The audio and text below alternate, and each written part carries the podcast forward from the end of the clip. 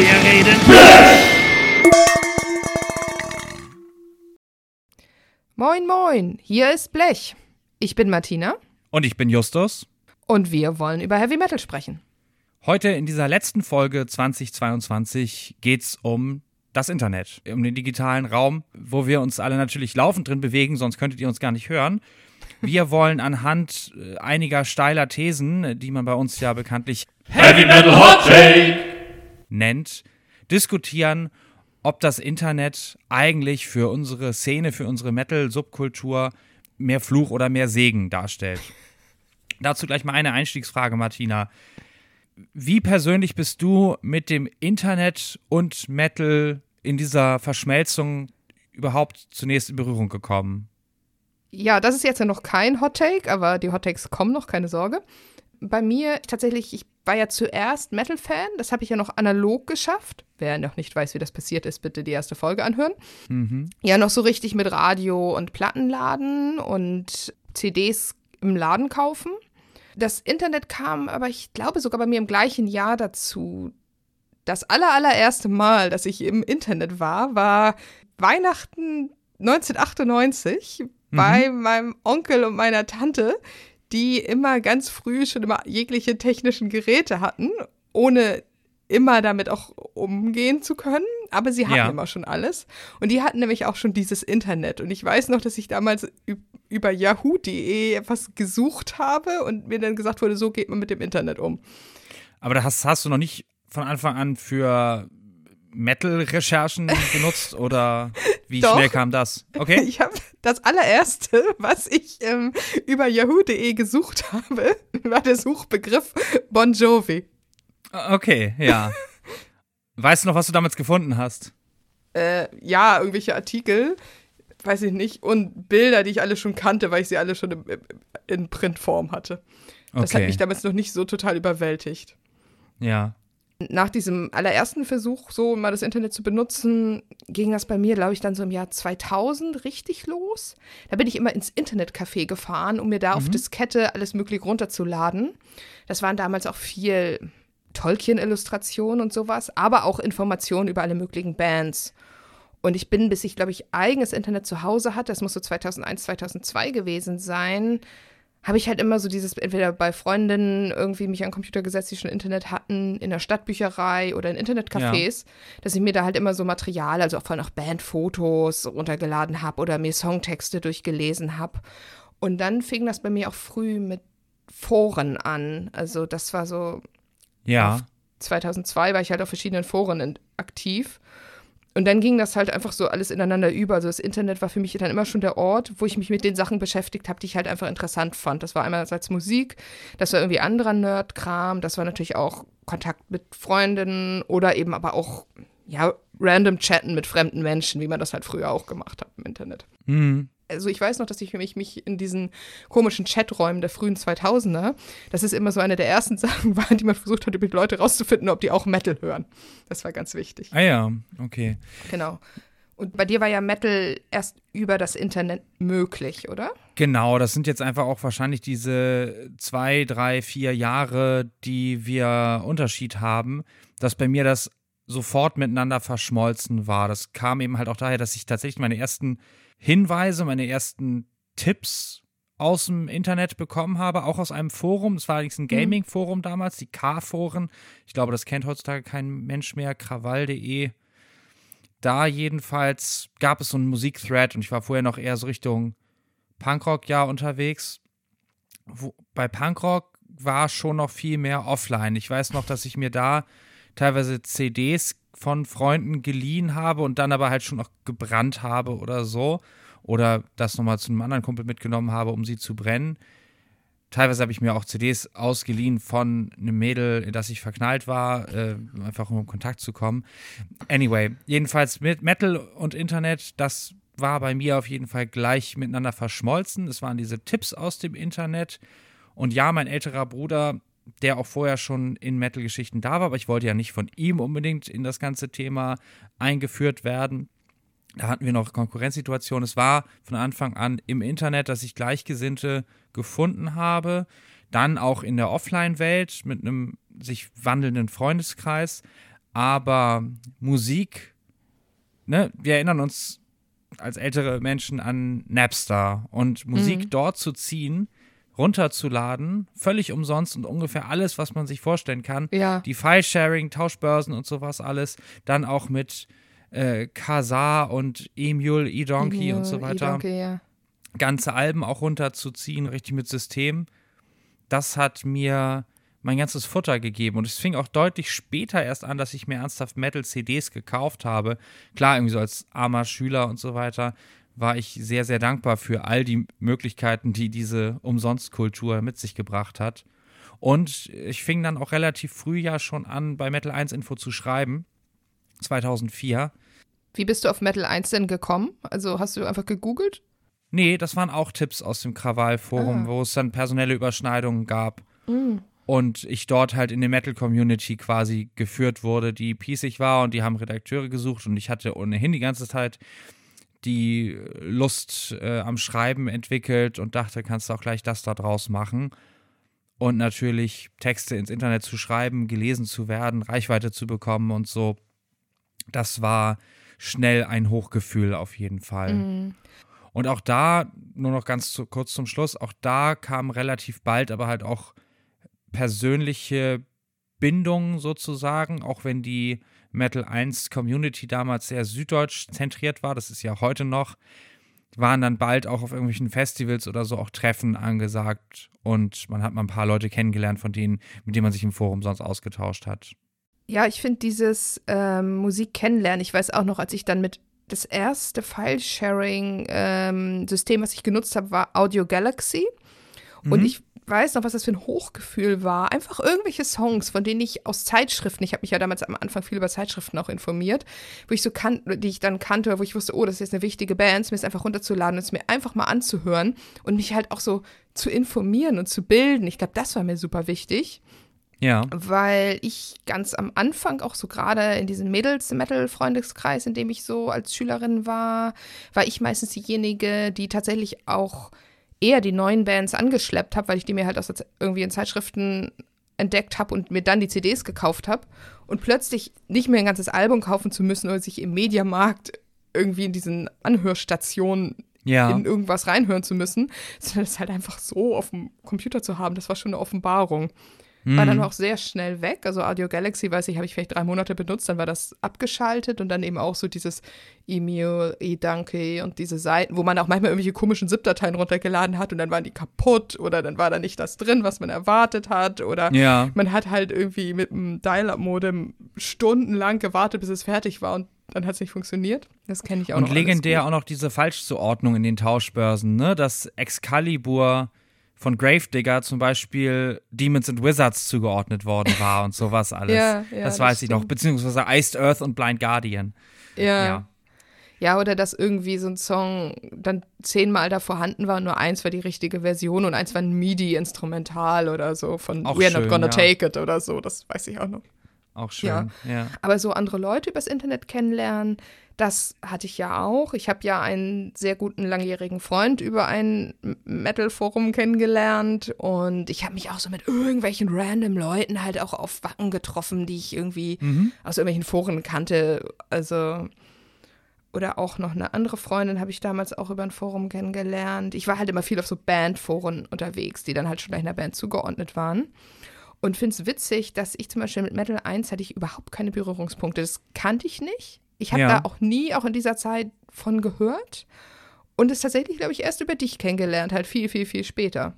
Aber es war ja nun auch so, dass für dich Print halt noch eine größere Rolle gespielt mhm. hat. Und ich habe in der Zeit nie Printmagazine eigentlich gekauft. Und für mich fand halt, ja, noch ein paar andere Magazine, powermetal.de und äh, metal.de selbst auch und wie sie alle heißen, die es zum guten Teil auch heute noch gibt, einfach auch, natürlich habe ich mich damit bewegt, weil man auch voneinander ein bisschen sich meinetwegen hat inspirieren lassen oder geguckt mhm. hat, was haben die anderen jetzt äh, als Artikel gebracht und ja. was bringen wir. Aber deswegen war ich von vornherein in der Internetinformationsgesellschaft sozusagen ja. angekommen. Ja. Nee, das habe ich gar nicht. Also ich habe wirklich gesagt, ich habe die Zeitschriften bis 2007 sechs, sieben habe ich wirklich religiös mir immer die Rock Hard gekauft Mhm. und die halt auch so als Hauptinformationsquelle, wenn es darum ging, mich persönlich über neue Musik zu informieren, genutzt. Und auch Ja. später dann, als ich studiert habe und dann irgendwie auch damals in dieser Kieler Metal-Szene unterwegs war, da haben die Leute halt, ja, da haben die Leute Mittelalter Metal und Power Metal und sowas gehört und Rhapsody. Mm, Das habe ich dann halt so mitgenommen, aber so wenn es darum ging, wirklich irgendwie obskuren Scheiß kennenzulernen, waren für mich tatsächlich diese Printmedien wichtig. Und online eher, wenn ich mich schon mit was auskannte oder schon eine Band kannte und mehr über die dann wissen wollte, dann habe ich das genutzt. Oder halt auch sowas wie Dark Lyrics gab es ja, glaube ich, damals auch schon, dann irgendwie mehr Songtexte angeguckt und so. Mhm. Okay. Ja, können wir noch stundenlang drin schwelgen, aber ich glaube, wir müssen mal zu unserem ersten Heavy Metal Hot Take. Streaming hat unseren Musikgeschmack kaputt gemacht. Martina, was sagst du dazu? Hui, damit sind wir natürlich jetzt 15 Jahre in die Zukunft bzw. in die Gegenwart gesprungen. Ich glaube nicht, dass es den kaputt gemacht hat, also bei mir nicht. Mir hat Mhm. Streaming den Musikgeschmack eher erweitert. Es hat aber viel von meiner Konzentration, mich auf einzelne Bands zu fokussieren, kaputt gemacht. Ja. Wenn ich nicht gerade so eine totale Hyperobsession habe, wo ich eine Band rauf und runter höre, habe ich das mega oft, dass ich immer echt von einem Song, von einer Playlist zur nächsten springe und immer denke, oh, jetzt möchte ich ein bisschen das hören. Ach nee, finde ich langweilig. Probiere ich das nächste aus. Ah, ist irgendwie auch nicht so geil. Mhm. Das hätte ich früher mit Platte oder CD nie so gehabt. Und ich hatte auch neulich mal so einen Tag, wo ich auch wirklich dann länger drüber nachgedacht habe, dass ich das Gefühl hatte, ich möchte jetzt Musik hören. Ich möchte auch eine Ja. bestimmte Art von Musik hören, aber ich weiß nicht, was ich hören möchte. Also spiele ich mir irgendwie 20 Songs oder Bands an und habe auf dann am Ende doch auf keine von denen so richtig Lust und am Ende höre ich dann gar nichts oder irgendwas, was ich schon tausendmal gehört habe. Mhm. Wo es aber für mich für den Musikgeschmack total gut und wichtig war, ist immer dieser Blick über den Tellerrand. Also ich habe durch Spotify einfach nur durch die Empfehlungsalgorithmen, durch die empfohlene Playlist wirklich so viele Bands und Sachen entdeckt, über die wäre ich halt früher so durch sowas wie Magazine, Empfehlungen von Freunden oder Freundinnen nie gekommen. Du hörst Playlists, ne? Ja, ich höre Playlist. Entschuldigung, ich oute mich. Nee, das ist ja einfach völlig legitim. Ich wollte nur damit sagen, das ist ein fundamentaler Unterschied zwischen dir und mir. Das Einzige, was ich mal höre, ist, sind, sind Radiosender und auch da eigentlich nur den Outlaw Country Radio. Schöne Grüße nach Vancouver. Aber Playlists überhaupt nicht. Also ich stelle mir vielleicht mal eine selber zusammen für eine Party oder auch, keine Ahnung, jetzt fürs Festival, für die Anfahrt oder sowas.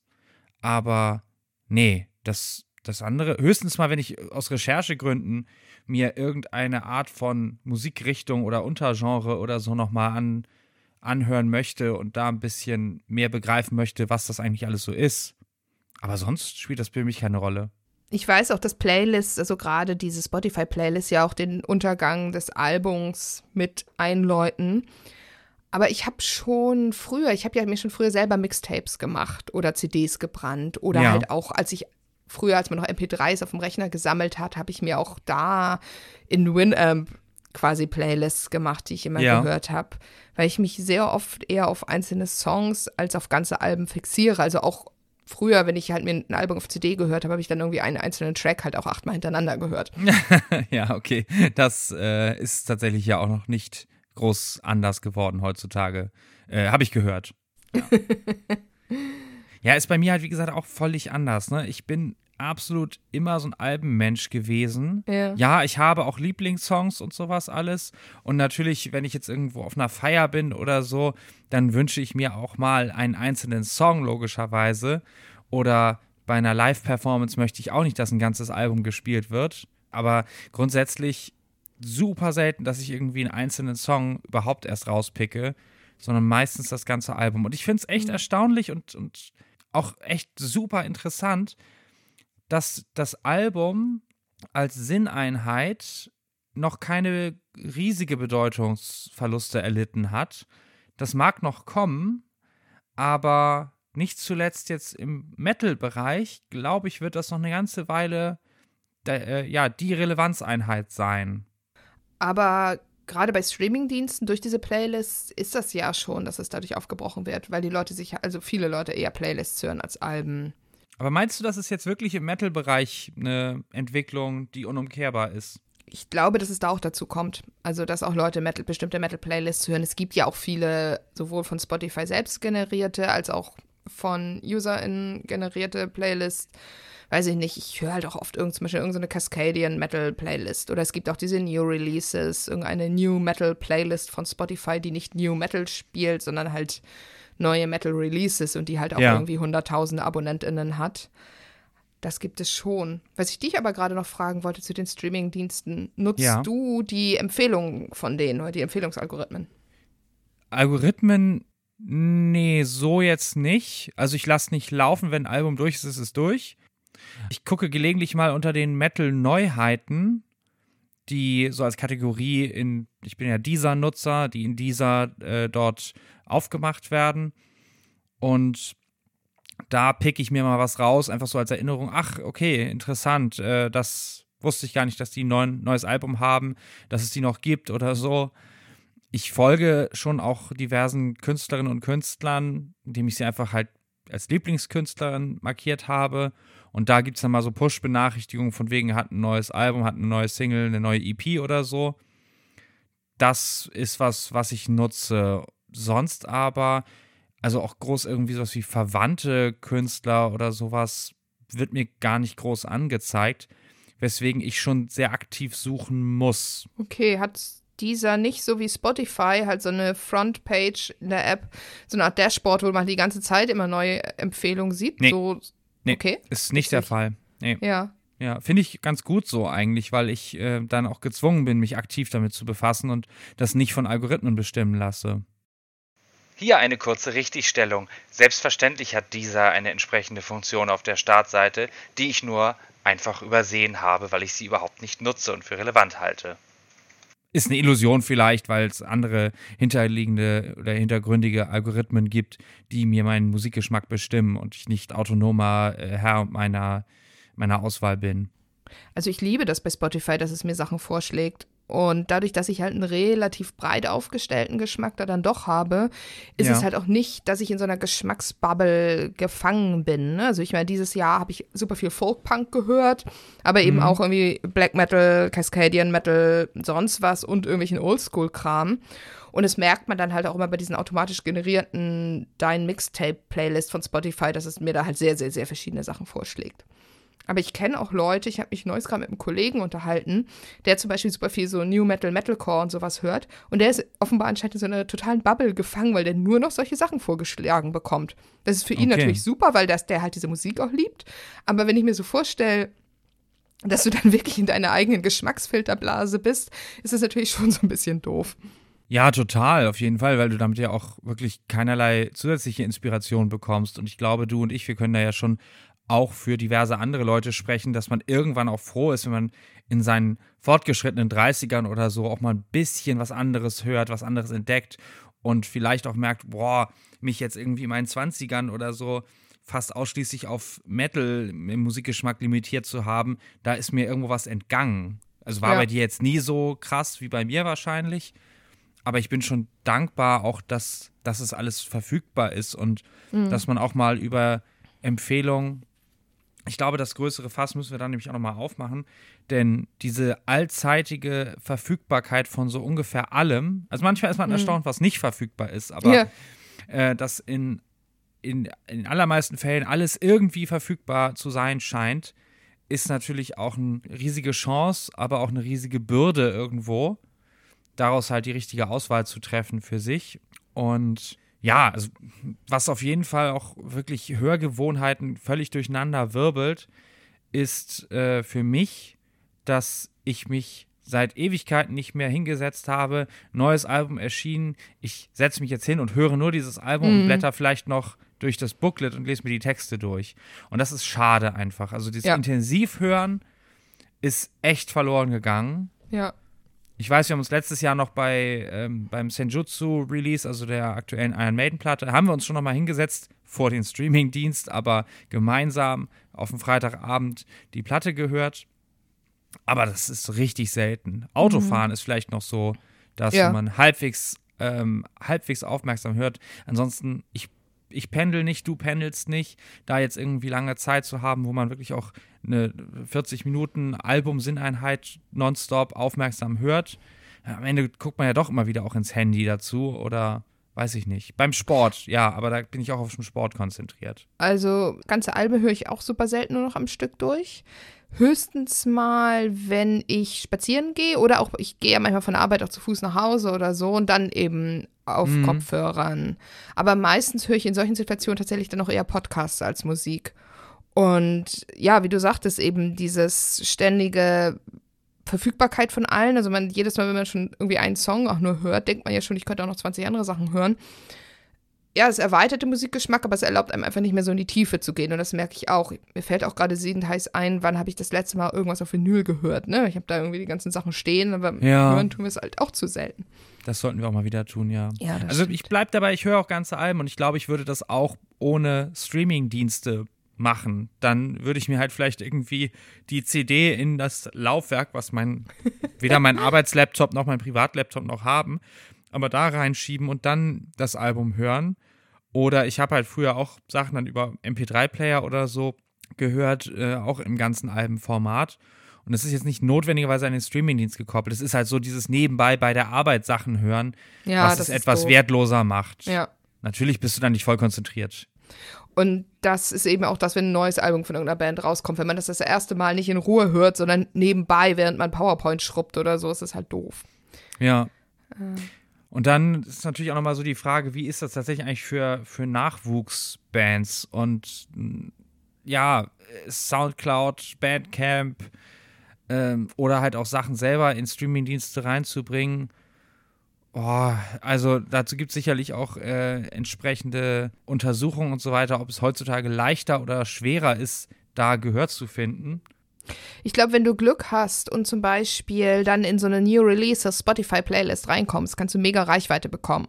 Aber du musst da halt erstmal reinkommen. Also du hast, glaube ich, gleichzeitig viel mehr und aber auch weniger Chancen, weil früher konntest du halt, weiß ich nicht, wenn du eine Platte draußen hattest und die im Plattenladen, wo du die Leute kanntest, die da irgendwie mal ein bisschen ordentlich hingestellt promoted wurde oder eben durch Mund-zu-Mund-Propaganda empfohlen wurde, dann hast du natürlich einen viel, viel engeren Kontakt zu potenziellen Hörer oder Hörerinnen als nur über so eine Playlist. Selbst wenn du in der Playlist dann zwischen, weiß ich nicht, Motorhead und Marduk oder so landest. Ja, und vermutlich ist einfach auch die Hörzeit pro Album, pro Release, pro Song oder so nicht unbedingt größer geworden, weil es viel mehr Varianz gibt, weil du es alles gleichzeitig zur Verfügung hast. Und wenn es früher so war, konntest du dir vielleicht irgendwie zwei neue Alben im Monat leisten oder so, weil das dann ja auch schon irgendwie 30, 40 Euro waren. Dann hörst du die halt auch sehr intensiv und dann halt auch genau. noch deine alten Sachen dazu. Ja, ja. Punkt. Ja, die Welt ist schlecht. Nein, ich will gar nicht so kulturpessimistisch und fatalistisch sein. Es ist aber wirklich doch ein ziemlich, ziemlich anderer Mechanismus heutzutage. Und ja, ich glaube, Musikgeschmack kaputt machen, dem würde ich widersprechen. Aber dass Hörgewohnheiten auf jeden Fall krass durcheinandergewirbelt sind, das ist definitiv der Fall. Auf jeden Fall. Nächster Heavy Metal Hot Take. ist Metal noch immer in der digitalen Steinzeit. Was wollen wir denn damit sagen? Also der Hottake wäre, Metal ist noch in der digitalen Steinzeit natürlich. Was denn? Das ist auch so eine Frage, ist auch ein Hot Take. Eine Frage ist kein Hottake. Warum Lass nicht? uns darüber jetzt ganz lange diskutieren, das wollen die Leute unbedingt hören. Ja. Nein. Äh, ja, ja, jein. Also, Vielleicht sollte man erstmal erklären, was damit gemeint ist. ja, Weil wir haben gerade darüber gesprochen, dass Metal super viel, dass wir das über Streamingdienste hören und Streamingdienste würde ich jetzt nicht als digitale Ze- Steinzeit bezeichnen. ja. Nun sagst du ja gerne, Metal sei die Musik der Ingenieure und Informatiker. Wie passt das denn überhaupt für dich zusammen, dass das dann digitale Steinzeit ist, wenn das doch sehr technikaffine Leute in deinen Augen sind? Davon ab würde ich das auch in Frage stellen, ob das wirklich ein Schwerpunkt in der Demografie der Metal-Fans ist. Aber äh, gehen wir mal davon aus. Ich finde, das ist so. Mm, naja, wenn man sich anguckt, dass, ne, wir haben gerade darüber geredet, dass wir vor 20 Jahren auf irgendwelchen Foren aktiv waren. Und es gibt immer noch total lebendige Metal-Foren, sei es die von den großen Magazinen oder andere. Und das ist ja nun wirklich eine Kommunikationskulturtechnik, die einfach nicht mehr dem aktuellen Internet entspricht. Was Das schade ist, stimmt, weil ich ja. mag eigentlich Foren. Mhm. Dann, da kannst du sicherlich auch noch ein bisschen mehr zu sagen, von welchem äh, Gerät Leute Metal-Seiten immer noch viel nutzen. Ja, ja, das ist tatsächlich ein ziemlich guter und valider Punkt. Das ist ja kein Geheimnis, wir sind bei Metal 1 Info angedockt und wenn wir uns da die Zugangszahlen mal so ein bisschen angucken und die Geräte und Technologie, mit denen die Leute auf Metal 1 Info, auf Metal 1 Info unterwegs sind, ist es schon recht bemerkenswert, dass wir da noch über die Hälfte Desktop-Traffic drauf haben. Also vom Laptop aus oder vom, äh, vielleicht sogar vom Standrechner aus. Ja, klar, auch Laptops werden darauf zusammengefasst, aber dafür, dass sich inzwischen halt so viel Internetnutzung auf Mobilgeräte ja. verschoben hat, ist das schon ja. bemerkenswert, wie ich ja. finde. Normalerweise baut man Webseiten ja mittlerweile auch mobile first, dass sie vom Handy aus am besten aussehen. Seit Jahren eigentlich, ja. Mhm. Aber wir haben uns das ja gerade gestern, glaube ich, nochmal angeguckt. DevForever.de ist einfach nicht mobil optimiert, nicht mobilfähig. Du hast das alles zusammengestaucht. Die Metal Archives haben nach wie vor auch keine mobil optimierte Seite. Ja. Und ich denke mir immer so, ja, leben die Menschen unterm Stein? Das ärgert mich auch ein bisschen, weil ich auch mal sowas gerne mir am Handy angucke und nicht für alles halt den Klapprechner aufmache. Ja. ja. Oder das Tablet. So ja, das, das finde ich schon auch echt bemerkenswert. Hm, wir hatten mal noch diese These, oder die kam mir auch mehr von dir mit Gaming und ja, so der Archetyp des Kellerkindes, meinetwegen mit zwei, drei Bildschirmen, riesige Bildschirme, auf denen dann irgendwie auf dem einen gezockt wird und auf dem anderen liest er vielleicht noch, ja, irgendwelche Metal-Reviews oder so. Wobei ich mir auch bei solchen Menschen vorstelle, also so einem klassischen Gamer, stelle ich mir vor, dass das Leute sind, die eigentlich dann auch irgendwie Twitch nutzen und ich weiß nicht noch was und schon ein bisschen moderner unterwegs sind. Ja, vielleicht spielen sie noch Skyrim. Ja, gut, wenn sie noch Skyrim spielen, dann haben sie vielleicht nebenbei auch, weiß ich nicht, das Death Forever Forum auf dem dritten Bildschirm auf oder so. Liebe Hörerinnen und Hörer, bitte bombardiert uns mit euren Setups, mit äh, wie ihr das Internet nutzt, wie ihr Metal-Medien nutzt, wie ihr unseren Podcast hört, das wissen wir grundsätzlich. Aber auf jeden Fall sind wir sehr auf eure Kommentare gespannt, ob die Klischees, die wir jetzt hier gerade wälzen, auf euch zutreffen oder nicht. Ja, bin ich gespannt. Ja, ich glaube, mit dem Heavy Metal Hot Take wären wir jetzt schon durch. Ja, ich wollte noch dazu was sagen. Ich finde, dass viele Layouts, viele Designs auch sich einfach in den letzten 20 Jahren nicht viel geändert haben. Also, dass Sachen natürlich ein bisschen moderner von der Infrastruktur sind, aber die Art, die Schriftarten, die verwendet werden, die Farben, die Logos, das ist halt auch alles noch so 2000er-Stil teilweise und als ob da so verschiedene so Farb- und Gestaltungs- und Designtrends auch einfach so dran vorbeigezogen sind. Was mhm. natürlich auch einfach dazu passt, dass Metal einfach eine eher konservativ, traditionell geprägte Musikrichtung ist, wo man eben einfach das von früher alles besser fand, findet. Ja, ja, vielleicht ist Metal eine der offlinesten Musikrichtungen, wobei es mit volkstümlichem Schlager und äh, Country und äh, noch, noch älterer Leute Musik sozusagen garantiert noch äh, krassere Beispiele Aber gibt. das glaube ich gar nicht, weil, wie gesagt, ne, Metal-Streaming-Dienste, das wird viel genutzt. Die Leute sind ja auf Foren, die Leute nutzen ja auch die ganzen Magazin-Webseiten und die Leute nutzen natürlich auch Social Media. Hm. Damit kommen wir zum nächsten. Heavy Metal Hot Take. Metal ist zu hässlich für Social Media. das ist echt sehr, sehr hot und es ist auch sehr gemein. Ja, aber du hast es geprägt und das verlangt jetzt nach Ausführung und nach Einschätzung dazu. Nein, Metal ist natürlich nicht total hässlich und auch nicht Menschen, die Metal machen oder Metal hören, sind hässlich. Aber meistens ist natürlich das, was auf Social Media am meisten performt, sind natürlich junge, schöne Menschen. Und der Großteil der Metal machenden Menschen ist halt durch die Natur einer sehr alten Musikrichtung einfach auch nicht mehr so jung und hält dann vielleicht auch nicht sein schrunziges Gesicht so gerne so viel in die Kamera wie irgendwelche 20-jährigen Influencerinnen. Ja, nun würde ich aber auch einfach mal da schon ganz, ganz hart einwenden, dass die Musikrichtungen, die bildlastiger sind, sei es jetzt äh, Popgeschichten, auch halt so irgendwie Fernost-Pop, sag ich jetzt mal, sei es auch im, Bereich Rap meinetwegen, wo viel mehr jüngeres Publikum da ist und mehr Digitalismus, sagen wir es mal so.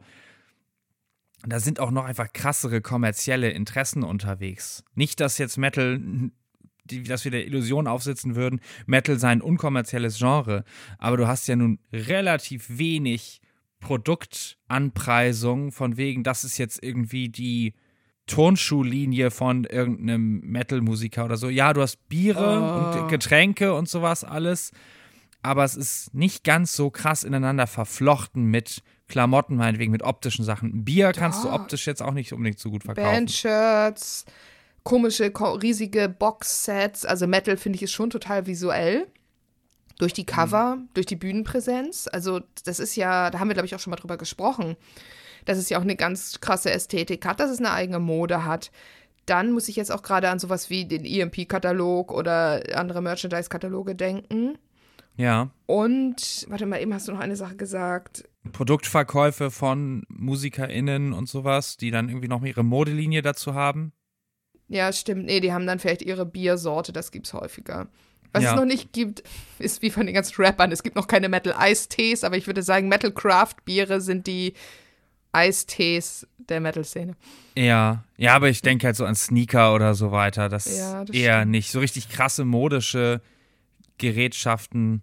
Das Nö, weil die halt nicht. schon die Bandshirts verkaufen. Mhm. Ja, man könnte jetzt aber auch sagen, den, dass es jetzt noch irgendwie der Iron Maiden Kampfstiefel wäre oder Gibt's sowas. garantiert. Ne? Gibt's Ja, garantiert. vielleicht äh, haben wir da nur aus guten Gründen bisher einen Bogen drum gemacht. Die großen Sachen, Maiden, Metallica, Rammstein, haben ihr Logo schon wirklich auf alles gedruckt, was man so haben kann. Ja, ja, okay. Was auf jeden Fall nochmal auffällig ist, wir haben uns ja nochmal äh, ausführlicher oder semi-ausführlich, wir haben uns auf jeden Fall nochmal ein bisschen in, das, in den Kosmos Heavy Metal YouTuber reingefuchst, versucht zumindest. Und es ist erstaunlich, wie wenig es da gibt, ne? Also, wir haben natürlich Krachmucker TV mit 22.000 Abonnenten. Das ist echt wenig, ne? Ja. Das ist die Speerspitze des deutschen Metal-YouTubes, würde ich sagen. Spätestens seit der Parabelritter eben kein Metal-Content mehr macht.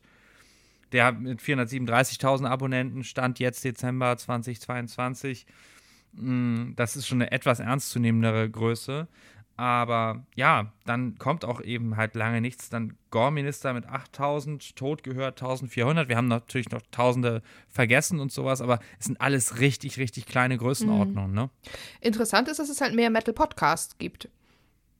Mehr aber als jetzt in anderen Musikrichtungen. Nein, aber es gibt ja schon eine ordentliche Zahl von Metal-Podcasts. Das ist ja jetzt nichts total Obskures. Ich meine, wir sind ja jetzt wirklich nicht der Einzige. Und wir halten unsere Gesichter zum Glück nicht vor YouTube. Aber es ist schon interessant, dass es das nicht so viel gibt, weil man ja eigentlich denkt, über Metal lässt sich viel erzählen. Ne? Und es, es gibt einfach viel Material. Das sieht man daran, dass es viele Podcasts gibt, viele Magazine. Hm. Aber das ist eben nicht so, ja, so YouTube-Magazine, nein, aber so Ein-Personen-YouTube-Magazine sowas gibt oder Ja. Oh, wir haben noch mal diese komische Talkshow geguckt. Was war das noch mal? Das war das von den Rocket Beans, ne? Das war schon was Professionelleres. Ja, Metal gelöt Ja. hieß das. Gibt's das noch? Uh, gute Frage. Du kannst es kurz mal nebenbei recherchieren, währenddessen erzähle ich einen Witz oder so. Nee, ja, mach ich was. nicht. Erzähl jetzt mal einen Witz, bitte. Nee, ich äh, kann keinen Doch, Witz doch, doch. auf. Doch, Kommt ein Pferd in eine Bar, warum so ein langes Gesicht? Bla, bla. Nein, äh, nee, das war jetzt noch Metal. verkürzt. Gelöt, nicht Gelöte. Aber ich bin mir sicher, wir hätten was davon noch mitbekommen, wenn das noch irgendeine Relevanz hätte. Ja. Oh, hier ist Werbung von Radio Bob dazu. Ah ja, nee, ich sehe schon eine Such Suchanfrage, wann gilt Metal gelöt weiter? Also scheint es offenbar nicht so gut performt zu haben. Ja, auf jeden Fall. Interessant, dass das offensichtlich nicht die richtige Zielgruppe ist. Dazu aber nochmal so zwei Komplexe. Ich meine, wir hatten ja nun auch vor einigen Folgen Yannick von Vogelfrei hier und Vogelfrei, die twitchen gerne mit ihren Fans. Die zocken Mhm. gemeinsam und streamen das. Und äh, das ist jetzt, glaube ich, nicht unbedingt total repräsentativ für jüngere Bands. Und ich meine, Vogelfrei sind jetzt auch nicht mehr die jüngsten. Entschuldigung, äh, liebe Grüße nochmal an der Stelle. Ja, aber ich meine, das ist eine total äh, clevere Idee, mit Fans zu interagieren und das ist ja total zeitgemäß. Mhm. Ja, da kommen wir gleich nochmal drauf zu. Was ich mir auch nochmal schmerzhafterweise angeguckt habe, ist das Thema Reaction-Videos, also was ja dann doch auch bei YouTube galore stattfindet. Und das ist das langweiligste überhaupt. Also, erstens glaube ich nicht, dass es äh, so einfach ist, irgendwie 20 äh, semi-bekannte Menschen in, einen, äh, in eine Reaktion, ihnen eine Reaktion abzuringen, weil sie das erste Mal überhaupt einen Iron Maiden-Song hören. So, hallo, haben die auch völlig irgendwie in der Höhle gelebt, keine Ahnung. Und davon ab, Der guckt mit weit aufgerissenen Augen in die Kamera und sagt vielleicht nochmal sowas wie, oh, der hält die Note aber lang. Ja, und dafür habe ich mir das jetzt angehört, deine ja. Reaktion. Also check ich nicht. Ich meine, es gibt riesige Kanäle, die, glaube ich, nichts anderes machen als Reaction-Videos und. Ach, und dann auch nur sowas? Ich hätte jetzt gedacht, es ist dann sowas wie jemand reactet auf das neue irgendwas-Album und nicht nur sowas wie jemand hört zum ersten Mal Black Metal. Ich habe wahrscheinlich nur an der Oberfläche gekratzt, aber ehrlicherweise, es interessiert mich überhaupt nicht und äh, ich sehe jetzt auch darin nicht den Untergang des Abendlandes, wenn möglicherweise das die Chance hat, gute Musik auch in Kreise zu bringen, die damit nicht vertraut sind, schön und gut, aber pff, also wirklich super uninteressanter Content, ja. sorry. Ja, es ist aber auch so wie, wie das, wo ich versucht habe, mir Metal-Content auf TikTok anzugucken. Oh, erzähl. Ich bin ja auch sehr alt und ich muss mich manchmal beruflich mit TikTok auseinandersetzen. Und es ist halt wirklich gar nicht mein Medium. Es ist, glaube ich, das erste Mal, dass ich so richtig merke, okay, die äh, Mediennutzungsverhalten ändert sich jetzt so bis zu dem Punkt, wo ich einfach auch keinen Bock mehr habe, mich damit so richtig ja. auseinanderzusetzen. Aber wie gesagt, manchmal muss ich es halt machen. Mhm. Und dann habe ich halt da tatsächlich auch mal so ein bisschen Metal in die Suche eingegeben, Metal Talk und mich da so ein bisschen durchgeklickt da ist halt auch super viel so, ich nenne es Top-Listen-Content, den du ja auch irgendwo anders findest, ne? so 10 Hardest oder Best Breakdowns oder Loudest ja. Screams und so. Dann halt auch viel so Reaction-Sachen. Ähm, ne? Leute hören sich irgendwas zum ersten Mal an und erschrecken sich. Und halt so ein bisschen so Mode-Content, was aber natürlich einfach dran liegen kann, dass ich den Account relativ neu gemacht hat und TikTok ich glaube, ich habe irgendwo mein Geschlecht angegeben und TikTok vermutlich dann das als eine, eine Metadata nutzt, um mir irgendwas, was Frauen interessieren könnte, auszuspielen. Mhm. Mm, ja, es ist, ich glaube, da haben wir auch schon mal drüber geredet, wenn die Härte der Musik auch immer so das Wichtigste ist, ne? Und dass das so das ist, wo so allgemeine Internet-Popkultur über Metal redet, ne? Oh, es ist brutal, so. Mhm. Nee, das stimmt. Wenn das das einzige Alleinstellungsmerkmal sein soll, mhm. dann ist es auch langweilig, ehrlicherweise, ne? Ja. Ja, also ich meine, es gibt sicherlich auch irgendwo noch gute, in die Tiefe gehende Inhalte, da bin ich mir auch sicher. Äh, es gibt sicherlich auch Fan-Inhalte. Also ich glaube, wenn man tiefer in so Bubbles einsteigt und dann wirklich Fan-Content bekommt von Leuten, die Fan einer Band sind und die sich dann damit auseinandersetzen, ich glaube, dass man da auch gute Sachen findet und da auch Sachen findet, auch auf TikTok, auch auf YouTube, die richtig cool sind und wo ich auch Lust hätte, mir das anzugucken ne, wo dann wirklich Leidenschaft hintersteht und Lust an der Sache und ja. Bock aufs Detail. Aber das ist das, was man nicht findet, wenn man so wie wir ist, die sich halt einfach mit diesen beiden Plattformen nicht viel beschäftigen und dann nur mal so ein bisschen für eine Recherche was suchen. Äh, wenn ich natürlich mal wieder eine Phase habe, wo ich mich mega tief in irgendeine Band einnörde und mir jeden komischen Auftritt aus den 80ern angucke, ich glaube, dann würde ich wieder mehr über sowas stolpern und dann würd, könnte ich dir jetzt auch irgendwas Tolles zu sagen.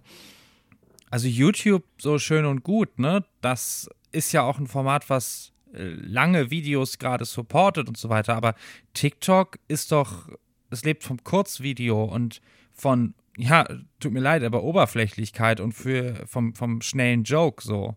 Ja, du kannst aber auch im kurzen Format was Interessantes, Pointiertes sagen. Das muss ja nicht immer nur total oberflächlich sein.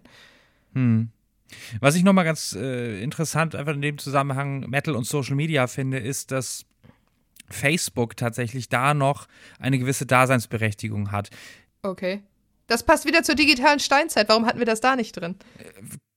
Passt in beides, ja. Jedenfalls ist natürlich auch von mir auf andere geschlossen und ein bisschen verkürzt, aber ich erlebe das durchaus, dass in meinen Facebook-Kreisen, ich schleppe das halt auch noch mit, obwohl da eigentlich nicht mehr so viel Interessantes passiert, aber es sind durchaus viele Metal-Menschen, die da noch was machen. Und ich bin nicht zuletzt noch dort, weil das Veranstaltungsthema auf Facebook schon noch eine gewisse Relevanz hat und was Bands da meinetwegen auch teilen. Das funktioniert so auf Instagram nicht. Twitter ist ohnehin auf dem absteigenden Ast und Mastodon wird das noch nicht so schnell aufholen. Aber Facebook mit dieser Verbindung aus, du hast Freundschaftsnetzwerke, du hast Text- und Bildkombination in aller Regel.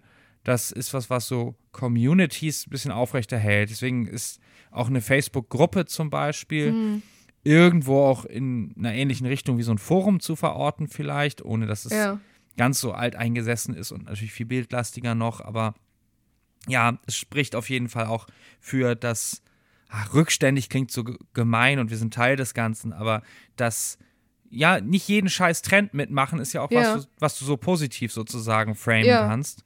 Ja, oder so Mechanismen, die die Szene halt etabliert hat, die funktionieren. Und ich glaube eben dieses Community-Ding, ne, das ist ja in Foren sind auch Communities, Facebook-Gruppen sind Communities, dass das halt einfach das Wichtige ist. Dass es einem dann egal ist, ob es hübsch oder fancy ist, sondern Hauptsache man kann sich miteinander austauschen. Das ist eigentlich Mhm. schön. Ja, genau. Ja, in der Hinsicht hätte ich noch vielleicht als kurzes Addendum. Wie gesagt, wenn ich mich manchmal in irgendeine Band reinsteigere und dann irgendwo so da bin, dass ich dann äh, mich sehr tief reingoogle, weil ich sehr viele Videos von irgendeiner Person mir Ja. angucken möchte. Dass ich in solchen Situationen auch schon, auch über Tumblr und solche Netzwerke auch wirklich Mhm. viele gute Sachen gefunden habe und eben auch vor allem eben aus dem anglophonen Raum, auch oft sehr reflektierte und gleichzeitig sehr begeisterte weibliche Fans, die dann die besten Bilder von James Hetfield aus den frühen 90ern sammeln und aber sich eben auch mega mit der Musik auskennen und da auch Netzwerke erstellen und Communities bilden von gleichgesinnten Fans und das läuft ja so ein bisschen dann unter dem Radar von den, ich sag mal, offiziellen, eher männlich dominierten Fannetzwerken. Ja. Ich wollte noch ganz kurz auch nochmal äh, Kleinigkeit auch selber noch ergänzen. Das Thema Influencer ist ja was, was auch nicht so wahnsinnig krass im Metal unterwegs ist, obwohl ganz richtig, wie du sagst, dann eine Menge auch Geld zu holen ist und eine Menge über Merchandise läuft und so weiter. Und mir werden auch mal irgendwie solche Versuche reingespült und so. Es gibt ja auch einfach so Persönlichkeiten wie ich nenne jetzt mal Alyssa Noir und Lea Obscur, die ja eigentlich aus dem Porno kommen und glaube ich auch noch weitermachen. Ja, aber das sind halt äh, zwei Frauen, die auch explizit Metal-Fan sind, die dann auch über die Festivals ziehen, die sich dann auch in Band-Merchandise ablichten lassen und die auch in Videos dann wiederum gefeatured werden. Sind, glaube ich, bei Creator aufgetreten und sowas alles. Das ist irgendwo schon auch Influencer-Tum, würde Ja, ich sagen. also die haben dann auch so Kooperationen mit Bands oder machen dann auch wirklich so Band-Merch-Werbung und solche Sachen? Davon würde ich ausgehen. Okay. Ja.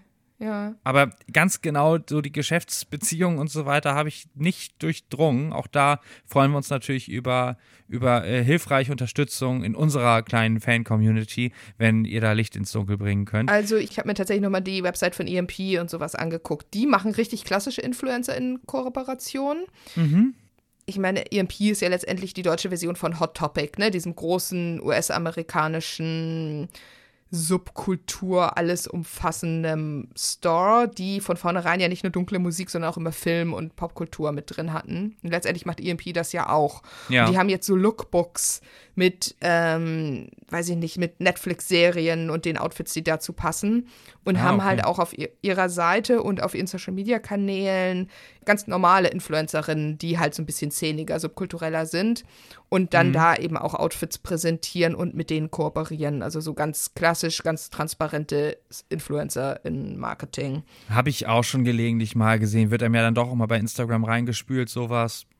Ich finde, man kann es recht schnell durchschauen, wenn es einfach so Product Placement ist und dann, weil ich auf diese Mechanismen einfach keinen Bock habe, so, ich will nicht sagen, das ist jetzt irgendwie kein Beruf oder irgendwas, das ist schon definitiv ein, ein heftiger Job irgendwie, das will ich überhaupt nicht kleinreden, aber ich mag das nicht und äh, deswegen blende ich es aus, wo ich kann, bin deswegen sicherlich auch nicht der, der cleverste Ansprechpartner, was das angeht, aber wie gesagt nochmal, hat völlig seine. Daseinsberechtigung. Nö, nee, das sicherlich Und auch nicht. Ganz viele Metal-Fans sind halt nicht Zielgruppe von sowas, ne? Also gerade durch, dass die Altersstruktur eher höher ist, dass es eher männlich ist. Ich meine, was sollen denn irgendwelche 50-Jährigen, die sich das neueste Boxset ihrer Lieblingsband kaufen wollen, die brauchen jetzt keine Influencerin, die ihnen irgendein T-Shirt vorführt. Das sind einfach ganz andere Bedürfnisse. Weil es wahrscheinlich eh schon einfach die Bands sind, die es seit 40 Jahren gibt und Genau. die, deren Produkte sich ohnehin wie geschnitten Brot verkaufen, ja. Da sind die Bands ja selber Influencerinnen, oder Influencer für ihre eigenen Produkte quasi. Also die verkaufen das ja schon direkt von den Produzenten ans Publikum. Die brauchen ja nicht noch jemand, der da durchs Bild tanzt. Ja, das stimmt. Deswegen eher nur für diese Seitenauswüchse wie eben Merch-Stores und so. Mhm. Dann Ja. stellst du den letzten nochmal vor. Ja, jetzt waren wir ja gerade schon bei Social Media und kommen damit auch zu unserem letzten aus. Heavy Metal Hot Take. Das Internet hat die Kluft zwischen Fans und Bands nicht verkleinert. Obwohl man es ja vielleicht denken würde mit dieser engen Vernetzung und den viel kürzeren Kommunikationswegen. Ja, ja, es hat sie nicht verkleinert, es hat sie sicherlich verändert, aber ich bin auch der Meinung, dass wir uns einer ganz schön starken Illusion hergeben, da zu sehen, oh, keine Ahnung, Blind Guardian teilen mein Foto, was ich auf dem Konzert geschossen habe, in ihrer Insta-Story, dass wir jetzt eine Verbindung zueinander hätten. Also am Arsch. Nein, ich habe eine Verbindung zu Blind Guardian und ich freue mich, wenn sie eine zu mir hätten, aber ganz im Ernst, bei der Größenordnung steckt da auch ein Team dahinter. Das wird jetzt nicht Hansi selber mit seinem wahrscheinlich eher etwas altbackenen Smartphone, nicht zu nahe treten, aber das ist vielleicht nicht das allerneueste Modell. Ja. Ja, aber stimmt, darüber haben wir ja auch schon neulich in der Konzertefolge geredet, ne? Dass es dafür nur, also dieses Teilen von Insta-Stories durch die Band-Accounts, dass es vor allem das bedingt, dass noch mehr Leute im Konzert die ganze Zeit ihr Handy hochhalten und mitfilmen oder mitfotografieren. Exakt, das ist eine fürchterliche, selbstverstärkende Geschichte. Ja. Ich meine, eigentlich ist es ja auch irgendwie ist es nett, aber es ist halt auch ein bisschen nervig. Und was, glaube ich, dieses seltsame, dieses komische Doppelbild erzeugt, dass man irgendwie sich einerseits den Musikern viel näher fühlt und gleichzeitig tro trotzdem weiterhin genauso weit weg ist wie eh und je, ist, dass wenn du Band-Accounts oder Musiker-Accounts folgst, dass die dann halt ja einfach im Feed zwischen den Leuten, die du auch in Wirklichkeit kennst, auftauchen. Hm. Ja, gerade Netzwerke wie, wie, wie Instagram oder auch Twitter, wo es erstmal keine Hierarchie zwischen den Accounts gibt. Es gibt, also es, es gibt Facebook-Seiten, aber sowas gibt es für, für äh, Instagram und Twitter eben nicht. Und deswegen hast du das Gefühl, theoretisch dich auf Augenhöhe mit denen zu bewegen, was eine Illusion ist. Ja, und wenn du ihnen halt lange folgst, das passiert ja auch mit anderen, das passiert auch mit InfluencerInnen oder mit äh, JournalistInnen oder so Menschen, die man halt lange bei Social Media folgt, ohne den zu kennen, dann entsteht ja so eine parasoziale Beziehung, dass man so glaubt, man steht in irgendeiner Form von Beziehung mit diesen Leuten. Selbst wenn man total reflektiert ist, selbst wenn man äh, genau weiß, dass das jetzt nicht deine echten Bekannten oder Freunde sind, das passiert einfach, dass man dann so sich an deren Präsenz gewöhnt, dass man eben schon so eine einseitige Beziehung aufbaut. Und sowas kann natürlich auch gerade jetzt bei sehr dollen Fans oder so auch irgendwie kippen, dass du dann Mhm. einerseits da viel mehr Erwartungshaltung da ist, dass diese Menschen bieten können, die halt irgendwie 100.000 Follower und Followerinnen haben.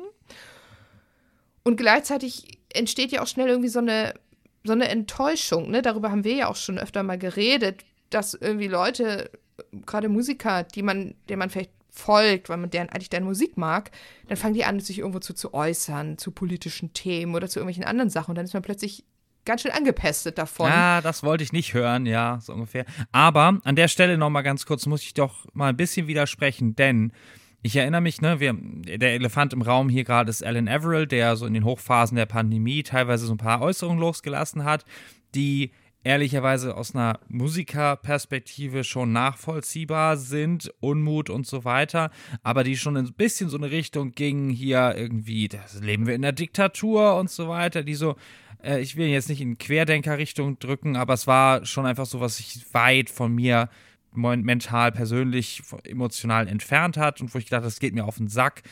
Die Not, die ein Musiker hat, völlig außer Frage, nicht auftreten zu können, ist quasi ein Berufsverbot, aber dass gleichzeitig eben halt auch Menschenleben gerettet werden müssen, was vielleicht einen klein bisschen höheren Wert als äh, so, so Kulturbetrieb vorschnell wieder aufzunehmen. Äh, egal, so in die Richtung geht das. Und worauf ich nur hinaus wollte, ist, dass dabei auch durchaus Widerspruch auf diesen Social Media Posts kam, Kommentare darunter, okay. wo dann auch wiederum Kommentare, Kommentare von Alan Averill zurückkamen und Diskussionen unter seinem Post Ja. entstanden. Und da okay, war es ja dann schon so, dass Menschen direkt auch in Austausch getreten sind. Mhm. Ich hatte keine Lust, mich da selbst dran zu beteiligen und so weiter. Ich finde Internetdiskussionen oft ein bisschen mühsam, aber ja, da muss ich schon sagen, da wird ein bisschen so die Wand durchbrochen.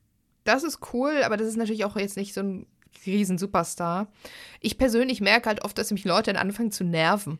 Zu nerven. Weiß ich nicht, also gerade wenn man so einzelnen Musiker oder Musikerinnen Persönlichkeiten folgt, wenn die dann ständig posten, obwohl sie es ja müssen, weil das Netzwerk natürlich ist bestraft, wenn du nicht oft genug was veröffentlichst.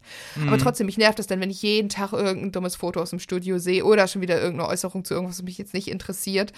Oder äh, sehe, dass irgendjemand die ganze Zeit durch den Globus jettet und ich sage, nein, ich möchte jetzt aber nicht sehen, wie jemand gerade in Kalifornien ist. Ich bin in Hamburg und es ist scheiß Wetter. Und ich ein besseres Bild von den Leuten habe, wenn ich einfach nur mal ab und zu ein Interview lese und mich über die neue Musikveröffentlichung oder ein paar nette Ansagen auf Konzerten freue. Ja, sie verlieren ja auch ihren. Genau, das willst du, glaube ich, gerade sagen. Die verlieren dann irgendwie die Magie und den Zauber, weil es einfach so nur so normale Dudes sind. Ja, natürlich sind es normale Dudes, aber das möchte ich eigentlich von den Leuten, die auf der Bühne stehen und geile Musik machen, nicht die ganze Zeit wissen. Ja, ja, es kommt extrem auf die Art von Musik an, natürlich, und was für eine Attitüde so ein eine Band oder Künstler, Einzelkünstler auch sonst an den Tag legen, wie persönlich sie dann sein können. Bei manchen ist es total nett zu sehen, wie sie mit ihrer Katze rumknuddeln oder so weiter. Bei anderen ist es so, hey, ich möchte ich möchte entrückt werden, wenn ich auf ein Konzert von dieser Band gehe. Ich möchte in eine andere Sphäre gehoben werden. Und ich will nicht wissen, was das für eine Privatperson ist. Und äh, ja, das glaube ich, darüber machen sich schon die meisten Künstlerinnen und Künstler irgendwie Gedanken, hoffentlich. Aber gerade bei Älteren wirkt es teilweise sehr naiv, ne? Stichwort Rap Halford. Ja, wobei ich glaube, dass der auch da irgendwie ein System hinter hat oder so. Aber ich glaube, der ist wird von meinem Algorithmus mittlerweile irgendwie nach unten geschoben, weil es auch immer das Gleiche ist, was der postet. Ich folge keinen einzelnen Musikern mehr. Also ich folge auch kaum Bands und so, weil mir dann irgendwie mein Insta-Feed zumindest irgendwie wichtiger ist, dass da halt die, die Menschen, die ich kenne und äh, die mir wichtig sind, persönlich, dass die da auftauchen. Super wenig, dass ich das Ganze noch mit einer Band irgendwie vollgeklatscht haben möchte, mhm. weil es ja eben halt auch so eine fürchterliche Flut ist und ich, ich halte dann lieber auch meinen Feed ein bisschen schmaler einfach. Ja, also ich habe bei Instagram, ich folge da halt auch irgendwelchen Läden oder auch vielen Tattoo-Künstlerinnen und so und eben auch eher mehr so Sachen, die irgendwie Richtung Brand gehen. Ne? Also ich meine, Musikerprofile oder äh, Bandprofile mhm. sind ja auch irgendwie Brand-Accounts. Instagram ist für mich tatsächlich eher dafür da. Und natürlich folge ich auch Freunden und Freundinnen und Leuten, die ich nicht kenne. Aber es stört mich prinzipiell nicht, da auch irgendwelche Art von Publicity-Maßnahmen drin zu haben. Nur ja. wenn es halt so repetitiv wird und mich irgendwie nervt, dann muss ich es nicht haben. Allerdings hilft es gegen das Aufbauen parasozialer Beziehungen. Wenn man zu genervt von Leuten ist, dann äh, fängt man nicht an, sie zu stalken oder zu glauben, dass sie einem irgendwas Emotionales schulden. Ja, aber gut, ein Beispiel haben wir natürlich noch äh, von einer, wie du es nennst, parasozialen Beziehung, die aber doch eigentlich recht nett war, oder? Hau mal raus. Ja, genau. Also ich bin ja schon seit einer ganzen Weile immer in diesem Supporter-Fanclub von den einstürzenden Neubauten, die in der Pandemiezeit auch tatsächlich sehr viel mit Streams so Blixer Bargeld sitzt allein zu Hause und macht experimentelle Musik an seinem Computer, aber auch mit so Fan-Meetups und so mhm. ähm, gemacht haben. Und das war teilweise echt wirklich total nett. Ähm, das war ja, glaube ich, Silvester, so zwischen Weihnachten und Silvester 2020 gab es zum Beispiel so Zoom-Calls mit irgendwie, da war man so 50 Fans irgendwie und ja. Blixer, der sich dann mit allen so unterhalten hat und so. Also ein bisschen wie so ein Meet and Greet, nur halt digital und dadurch irgendwie auch viel freundlicher und netter und so weiter. So alleine so an dem Jahr 2020, wo wir ja alle noch Weihnachten quasi fast alleine gefeiert haben. Ja. Haben außer meiner Mutter und Blixer Bargeld, glaube ich, sonst ziemlich wenig Leute etwas zu dem Weihnachtsbaum bei uns in der Wohnung gesagt. So, das war schon das total ist, nett. Das ist und, ein fantastisches Beispiel. Ja, und auch da gab es in diesen Communities Leute, die das schon ein bisschen zu ernst genommen haben, wo du gemerkt hast, okay, die glauben jetzt, ja, den Musiker, der sich halt Zeit nimmt, ein bisschen mit seinen Fans zu quatschen, weil er gerade selber nichts Besseres zu tun hat in der Pandemiezeit, ist jetzt irgendwie ein persönlicher Bekannter oder Freund oder so. Da, ja, da ist es, glaube ich, einigen Leuten nicht so leicht gefallen zu differenzieren. Aber ja, gut, das sind dann, glaube ich, auch teilweise Leute gewesen, die selber sehr einsam waren oder wenig äh, Kontakte hatten in der Zeit und sich dann halt auch in so eine Community da total reingesteigert haben.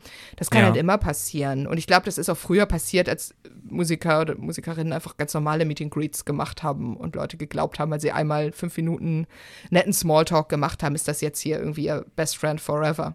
Mhm. Ja, das funktioniert natürlich auch offline. Und ich meine, das ist das äh, Ding ja auch mit äh, Konzertsituationen und wie mhm. da die Schraube so weit gedreht wird mit Meet and Greet und was du da dazu bezahlst, nur für die Illusion, dass du den Leuten nahe bist. Ich wollte noch eine Sache ganz kurz sagen, wegen äh, Streaming und sowas alles und Pandemie-Hochzeiten. Das ist zumindest eine Sache, also wir sind verdammt nochmal dankbar, dass dieses ausge relativ ausgereifte Internet, was wir besitzen äh, oder was wir nutzen können, dass das äh, existierte auch in den schlimmsten Zeiten der Pandemie. Ja. Da wären wir sonst ganz schön äh, eingegangen, glaube ich. Und auch, dass es letztendlich für Musikerinnen und Musiker ja. dann möglich war, Streaming-Konzerte zumindest zu veranstalten. Und ja, ich habe mir herzlich wenig davon angeguckt, wenn dann auch eher zeitversetzt. Aber was ein wirklich fantastisches Beispiel war, war Vreit uh, on the Mountains of Sogna Metal, wo sie wirklich auf den Bergklippen dort über dem Sognefjord äh, gespielt haben und das gestreamt haben. Das war wirklich eine ganz besondere Sache. Sonst, ja, sind wir, glaube ich, alle froh, dass das vorbei ist oder mhm. die Notwendigkeit davon vorbei ist. Ja, aber das ist wirklich in, generell diese Zeit, ähm, was Kontakthalten angeht, was irgendwie Fan-Communities zusammenbringen angeht, was eben sowas wie äh, Konzertstreams dann zu veranstalten angeht. Da war das Internet auf jeden Fall unglaublich gut und unglaublich hilfreich. Ich glaube, sonst wären noch viel, viel mehr Leute wahnsinnig geworden in diesen zwei Jahren. Ansonsten glaube ich, äh, du hattest in unserer Vorbereitung einmal die Frage, was wäre mit der Metal-Szene, wenn es kein Internet geben würde. Ich glaube, die mhm. Metal-Szene würde auch tatsächlich so funktionieren, weil es dieses starke Community-Building immer gab und weil einfach so viel offline funktioniert. Und dass deswegen Metal das Internet gar nicht so stark braucht wie andere ja. Szenen und andere Communities. Das kann schon sein. Also ich persönlich finde es auch nicht doof, dass es das gibt. Nein, absolut nicht. Also das muss man zumindest auch nochmal sagen, dass für den Musikjournalismus und das Interview, dass das Thema Telefoninterview durch Videocall abgelöst wurde im Großen und Ganzen, das ist natürlich auch nochmal eine ganz besondere Chance, weil du eine weitere Ebene bekommst. Das erleben wir beim Podcast natürlich genauso. Wenn wir Gäste einladen, dann haben wir natürlich auch einen Videocall mit denen. Dann siehst du, im Idealfall halt noch, wenn die Gesichtszüge entgleisen, dass du darauf vorzeitig äh, reagieren kannst. Das passiert bei uns jetzt nicht so oft, dass die Gesichtszüge entgleisen, glaube ich. Unsere Hörerinnen und Hörer sehen es zumindest nicht. Ja, Nein. genau. Aber eben überhaupt, dass wir den Podcast machen, das geht ja auch nur mit Internet, ne? Also, dass das ganze Medium so entstanden ist. Also, ich glaube, wir können da schon ganz dankbar sein. Auf jeden Fall. Ja. Nun ist die Sache der Umsonstkultur noch auch nochmal eine, eine spannende eigentlich. Das äh, würde aber wahrscheinlich hier ein bisschen den Rahmen sprengen. Du hast aber noch eine Botschaft, glaube ich, was du noch zum Thema Internet sagen wolltest. Genau. Ähm, Leute interviewen übrigens ist eine super coole Sache. Das ist ein großer Vorteil, wenn man als äh, Musikjournalistin oder Musikjournalist tätig ist, den Leuten wirklich viel näher kommen und dann doch durchaus ein bisschen auf Augenhöhe miteinander zu sprechen. Metal 1 Info sucht Redakteurinnen und Redakteure. Wenn ihr Bock habt und schreiben könnt, einigermaßen, dann besucht mal Metal 1 Info im Futter. Für alle, die nicht so internetaffin sind, das ist die Fußzeile auf einer Internetseite. Findet ihr den Punkt Bewerbung als Redakteurin und ja, Metal 1 Info freut sich auf jeden Fall über zahlreichen Zuspruch. Wir packen das auch nochmal in unsere Shownotes für diese Folge, weil ihr nicht bis in den Futter scrollen möchtet. Wir verlinken das dann natürlich. Ja, genau. Supi, Alles ich glaube, wir sind so langsam zum Ende gescrollt in dieser Folge. Ich denke auch, äh, wir können gleich mal offline gehen. Ach oh Gott, nein, auch keine. nein, ganz bestimmt. Die Daten Superhighway verlassen. Ja, und auf jeden Fall wird das Jahr 2022 damit auch aus, ausgelockt. Und nein, wir hören auf, wir hören auf. Auf jeden Fall, liebe Hörerinnen. ausgeklickt. Liebe Hörerinnen und Hörer, wir wünschen euch auf jeden Fall einen fantastischen Jahreswechsel und gutes neues Jahr 2023. Und wir hören uns dann auch im neuen Jahr natürlich wieder. Euer Blech-Podcast. Bis dann, euer Blech-Podcast.